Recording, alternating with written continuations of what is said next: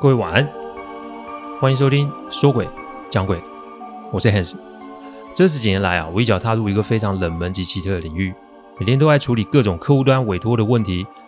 问题除了人以外，不可免也有各种科学及逻辑所不能解释的案例。之所以会开这个音频，是想与各位分享心存善念的重要性。你别以为鬼很可怕，因为在我看来，人心比鬼还要让恐惧。欢迎收听今天晚上的说鬼讲鬼。说诡讲鬼的音频制作都有一定的程序规范，每个个案分享都要有客户的书面授权才可以开始整理、写稿、录音、试听、制作，因此，每周只能录制一集，还请各位见谅。因为每个个案都代表客户与当事人的信任，因此也只有我自己可以全权做整理与制作。我知道这样子的速度其实不快，但反正如果可行，我会做这行做一辈子。所以只要大家有时间，都欢迎各位的收听。前面啊三集啊都是在讲啊客户在中国发生的事情哦。今天的个案是独立个案，不过客户是同一个，所以想要知道我与客户的渊源，请回去听四十六、四十七、四十八这三集哦。这里先跟大家说个好消息，我们说诡讲鬼新的页面及背景音乐都准备好了，我们啊会在第五十一集的时候推出。不知不觉就走到这里了啊，谢谢大家支持哦，小弟啊继续努力分享哦。客户啊，自从从中国回来之后，就有些郁郁寡欢，因为他总觉得错失了一个机会。人就是这样，命捡回来啊，没多久，心中的欲望又蠢蠢欲动了。这也是为什么会说贪呐、是人性中最让人觉得可怕的东西哦。才三个月不到，就缠着我说要找解决方案。也许会有人说，为什么我不带他去找阿吉啊？其实到现在，客户也没见过阿吉哦。我也不怕客户听到我在这里说啊，他会生气，因为我就是觉得不合适。之前我有说过，我们这个行业很重直觉，我的直觉陪着我度过了很多很多难关。阿季啊，也时时告诉我，相信我的直觉就好。也因为这样，客户跟我又多了几次共同的经验哦。这一次发生的事情是在香港哦。其实香港大家都知道啊，香港有很多的风水大师，命理学非常的兴盛。早年啊，从中国到香港的奇人异事也不算少，命理在那边很兴盛。那客户啊，不知道在哪里打听到消息说，在香港九龙有一个大师，无论是风水改命都有很高的造诣，每天排队要去的人啊，可以说是非常非常多人。现在约至少半年后才可以见到，所以客户在没有经过我的同意就报了两个名额，一个是他，另外就是我。我也是等到要出发前才被通知说，哎，要陪他去香港。其实我大可以拒绝，但我又担心啊，这家伙去了香港又碰上骗子，不然就是又遇上了不能解释的事情。所以考虑再三，我只好点头跟着去。当然啦，客户的特助阿铁也跟去了。我在机场看到阿铁的时候啊，哎，除了满脸兴奋的客户之外，我们我跟阿铁的表情都是有一种无奈啊，只能啊苦笑的点点头，然后登机喽。但我上机的时候，不知为何，就是一直想到当初啊，在那个古县城跟我要烟要酒的老先生。有了上次的经验啊，其实我不太敢轻易的打瞌睡哦。但我是一个在飞机上、火车上、计程车上都很爱睡觉的一个人哦。那也许是上次被大院吓得不轻吧，所以啊，我就不太敢打瞌睡。但上了飞机，哎，又不知道为什么，我又睡着了哦。在梦里面，我梦到我站在一栋写字楼的楼下，看到的场景其实就跟香港电影一样，就是香港的街景。我想这就是香港吧。但为什么只有我一个人？我的意思是大街上只有我一个人。但还好天上顶着个大太阳啊，就让我没那么怕了。我对了对地址，嗯，呢，这不就是那位高人相命的地方吗？我记得是在四楼。其实我知道，这个时候又不知道是哪来的朋友要给我提示，所以既来之则安之，我就上楼吧。香港的楼啊比较窄，然后啊户数啊一层楼的户数也比较多。我上到四楼后啊就被那杂乱的走道啊就吓得有点发毛啊。为什么？因为此时我看到家家户户前面都放了一个香炉，香炉里面都插着香，但重点是那香的颜色是。紫色的。相传啊，香啊有以下几种颜色，每一种颜色都有不同的作用。白色的香用来祭拜孤魂野鬼，黑色的香祭拜四方神祇及神请神啊或通灵用，蓝色的香专门祭拜太岁、阎罗或是煞神使用。绿色是用在降妖伏魔的法事上。黄色香是最常用的，最通俗的，就是啊，用在日常祭拜祖先。红色的香主要用来祭拜女性神明，另外就是神明啊，圣诞的时候祝寿用的。紫色的香只是用来祭拜玉皇大帝、三官大帝。这个作用阿基以前跟我说过。那由于啊，大楼的中间是一个很大的天井啊，因此阳光啊很是充足。我所以，我可以非常清楚看见那些香的颜色。一个香炉，一支香，这也许不会让人家觉得怪，但是这一层楼起码二三十户，最重要的是每层楼都有烟飘出来，你说不吓人那才怪哦！家家户户的门啊，不是只有门，门的外面都还有拉开的铁门哦。这个时候，我就听到一个拉开铁门的声音，唰！各位要知道，在那个绝对安静的地方，突然出现铁门的声音，其实会让人家很容易分辨出方位。没多久，那个铁门又唰就关起来了。这得不得不让我联想到当初大约那名女子在我前面指着门槛。你不知道我在说什么，请回去听第四十七、四十八集哦。然后大门慢慢关起来的情形，我心中这个时候开始毛起来了。接着，我就看见了一个更为明显的提示：我是站在一楼的楼梯口，所以呢，呃，四楼的楼梯口，所以我可以看见这一层楼所有的门。以方位来论，我开始用听到三点钟方向铁门拉开的声音，关起来声音，大概间隔二十秒，隔壁户的铁门拉上，又再关上，在三十秒，隔壁的铁门又被拉上，关上，以此类推，逆时钟慢慢的转回来。这个状况是什么意思啊？为什么门拉开又关上嘞？这些年在工作的过程中啊，其实我认识了不少的风水老师。我就记得有一位风水老师跟我说过，门开门关，它的意涵其实就是指运势不好，而且会出大事。但啊，呃，要算命的不是我啊，是客户啊。难道是说客户会出事吗？门啊，开开关关后，又恢复了一片安静。烟啊，这个时候就消停了下来。但没多久，我却听到一个熟悉的声音，就是“小伙子，小伙子”，这三个字怎么听起来这么耳熟啊？我刚刚说这个大楼中间有个大的天井，底下就是一个大的中庭。我趋前一看，我看到了那位老先生，就是当初在古县城跟我要烟要酒的那个老先生。他抬头笑笑的看着我，不知道为何，我见到老先生的时候，我心里面那股慌乱就顿时消失不见了。我立马往下走，想去中庭跟他聊聊，因为刚刚的提醒一定不是什么巧合。但只是我到了中庭的时候。已经不见他的身影了，但地上有大大的三个字，这三个字是有人用笔或是用竹子在地上这沙石地啊上面写了三个字，上面写“莫强求”。我看到这里的时候，我就觉得，哎，怎么地面开始在晃动？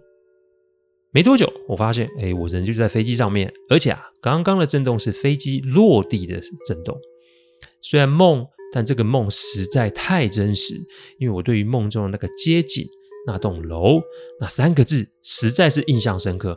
当然，我并没有说出来，因为眼下客户一头热啊，想要去找那位风水大师。我来了，我是拿钱办事，一切还是等看发生什么事再做处理好。出海关的时候已经是晚上七点多喽，客户带我们去吃海鲜，吃完后啊，去下榻的饭店。客户不是一个小气的人，所以啊，五星级酒店哦，而且房号都是有挑过的，意思是房号应对的是我们的生辰八字。做这个就是希望我们可以一切顺利，免除不必要的干扰。但当然啦，我们都听过“人算不如天算”这句话，将会在后面发生的事情有极为明显的印证。其实我一下飞机，我就有一种被人盯着的感觉，但感觉啊，对方不是要吓我，或是要对付我。如果真要说，倒不如是在提醒我吧。我一直在想，是不是老先生在我的身边？至于是谁啊？等一下后面啊，大家就会知道了。那天晚上睡得算安稳。听到这里，也许听众觉得，我身上不是有阿基给我的护身符吗？为什么不能起防护的作用呢？这里要跟大家解释，护身符上面的确会有神灵的力量，但不代表我们就可以百邪不侵哦。如果居心不良，环境不佳，甚至是遇见力量强大的灵体，你中招也是正常的。特别啊，你会透过梦境来发出警告的灵体，那力量就不是一般般喽。还记得我之前做的提醒吗？七月半又到喽，山边、海边、溪边，能不要去就尽量不要去。晚上六点后，请不要在外面逗留。万事万物都有其运行的法则，你不要以为有了护身符，你就可以肆无忌惮到处乱闯。请对所有的事情抱持着善念及一颗敬畏之心，这一点我还请各位一定要记得。我再讲一次，说鬼讲鬼这边不是鬼故事频道，因为啊，我想跟大家讲的是，人心的心魔才是最可怕的。我知道我讲了非常非常多次，但是我还要不厌其烦的再做提醒，因为你不要等到出事的时候你才理解，因为那一切都慢了，也迟了。隔天我起个大早。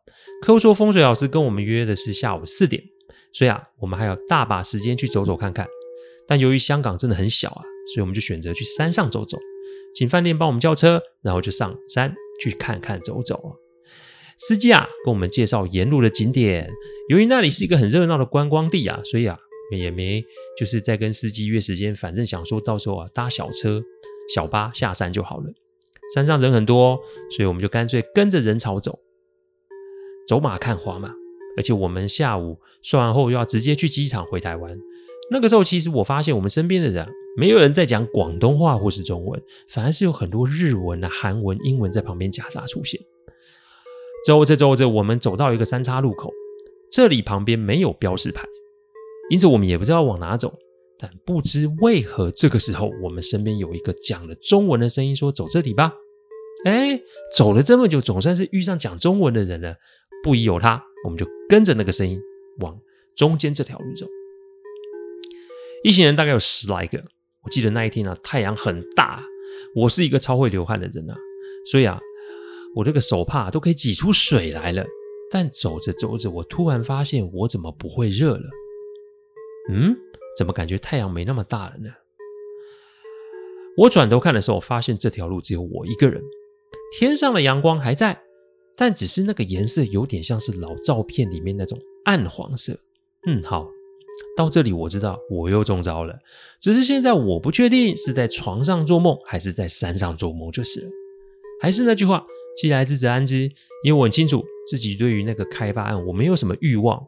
我今天会来香港也是被客户拖来的，所以也许是警告或是提醒，那来就是来了吧，我就往前走吧。我会怕，但我不心虚。该怎么办就怎么办吧。山路是往上走的，所以没多久，前面开始有雾气。不知道为什么，我看到雾气，我心里就有一种警觉性，所以我就停在原点，不再前进。没多久，我看到远方的雾气中出现一个黑影。哪怕我心里有了准备，但当我看到那个黑影，哦，不是，是那个背影，我腿软了，因为那个背影，那个背影。就是我当时在大院大门看到那位穿着黑底红花及红边旗袍的女子哦。更让我觉得害怕的是，她是用往后走的方式向我的所在位置前进哦，靠近。她的左手还是拿着那个烟杆，丝丝的烟与雾交杂在一起，让这个背影看起来更加的诡异。我本能想要往后退。但我必须讲，我真的是怕到极点，所以也许是腿软吧，我动也不能动。大约到了是我前方五公尺的距离，不知道为什么我可以闻到他身上那种胭脂味哦。接着他伸出了右手，比了一个一的姿势，然后他开始左右摇摆他的颈部。他在转动的时候，那个姿势很僵硬，我甚至可以听到那个颈关节有叽叽咔咔的那种摩擦声。反正啊。是既不协调又很诡异。上次是右手指着大门槛警告我不要越界，这一次是左右摇摆他的颈部给了我警告，看来是要我的客户打消去算命改运的念头。只是这一次距离更近，压迫感更强，警告意味更严重哦。我盯着他的背影啊，我点了点头啊，他应该知道我的意思，他就慢慢的往前走。只是他的左手拿着烟杆，右手仍比着一，颈部仍然在继续的左右晃动。各位可以想象这个姿势有多么的吓人哦！他走远后啊，我发现自己已经全身出汗了，应该是湿透了。但不同的是，我这次没有被人家叫醒，因为我发觉我是真的走失啊，还好没有走太偏，我就往回走。大概走了五分钟，我就遇见正在找我的客户与阿铁哦。我没说什么，我只说：“哎，我想先回饭店，就先洗澡休息一下。”所以呢，我就跟他们先分开，自己搭小巴回到了饭店。我第一时间我拨了电话给阿纪，因为说实在话，我真的是被吓坏了。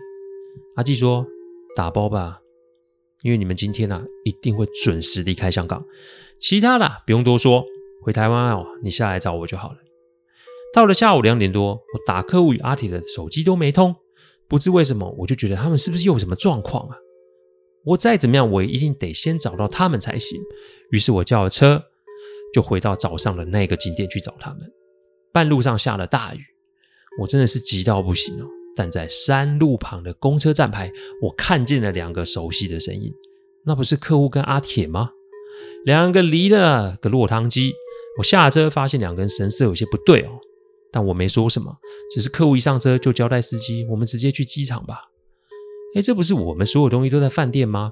客户说，反正只要护照、钱包有在身上就好了，然后其他东西请饭店再寄回来。于是三个。被淋成落汤鸡的人就直接到了机场，搭飞机回台湾。回到台湾后啊，我们三个人就分开了。我听说客户与阿铁都生了一场病哦，半个月后才有办法回到公司上班。我当天回到台湾的时候，我就直接南下去找阿吉。我足足在庙里待了五天啊。阿吉说还好啊，我没有什么不好的念头，所以对方只是再度用警告我的方式，让我的客户打消念头而已。但我的身上有太多不好的气，要好好清理一下，所以五天后我才北上回家。我再见到客户的时候啊，是两个月后。我一坐下来，我就问你到底是发生什么事啊？客户说他与阿铁啊是在山上等公车，但无论怎么等，就是没有车来，想搭便车也没有其他车有空位，反正就是一直卡在山上。但后来客户接到电话，一听到是风水老师的徒弟打来说，老师突然急诊进了医院，这次的预约要取消。客户再笨也知道这是什么意思哦，所以打消了这个念头，赶紧的回台湾。这看起来不是什么巧合吧？其实我有一件事还没说，因为我们回到台湾之后，一个星期我的行李就被寄回来了。我打开行李箱的时候，我闻到了那股胭脂味。而且我的行李箱上似乎有被人用烟烧出来三个点的痕迹，我想这是他再次给我的提醒才是吧。所以这一件事跟客户的事情都在一起，就不是什么巧合。从那一次开始之后，客户说他晚上睡觉都会听到一个大门被打开，然后又关上的声音，感觉是那种年代久远的大门啊被打开及关上的声音。这个再笨也知道是谁来提醒哦。所以自此之后，客户再也没有踏入中国，直到现在。几年后，我因为别的工作去了香港，我依然记得当初的那个梦境，所以我就循着地址去了那个风水老师的住所。当我踩上四楼，看见楼景，就跟当初我做梦梦到的是一模一样。我恭敬的朝大楼拜了三拜，就转身离开，因为我总算清楚，世上不该知道的事，你就别再去追寻了。否则下次来的也许就不是什么善意的提醒了吧。谢谢大家赏光，听完后请喝杯温开水再去休息。我讲的不是什么乡野奇谈，我讲的都是真实发生的案例。最希望是各位劝各位心存善念，祝各位有个好梦。我们下周再来说鬼讲鬼，各位晚安。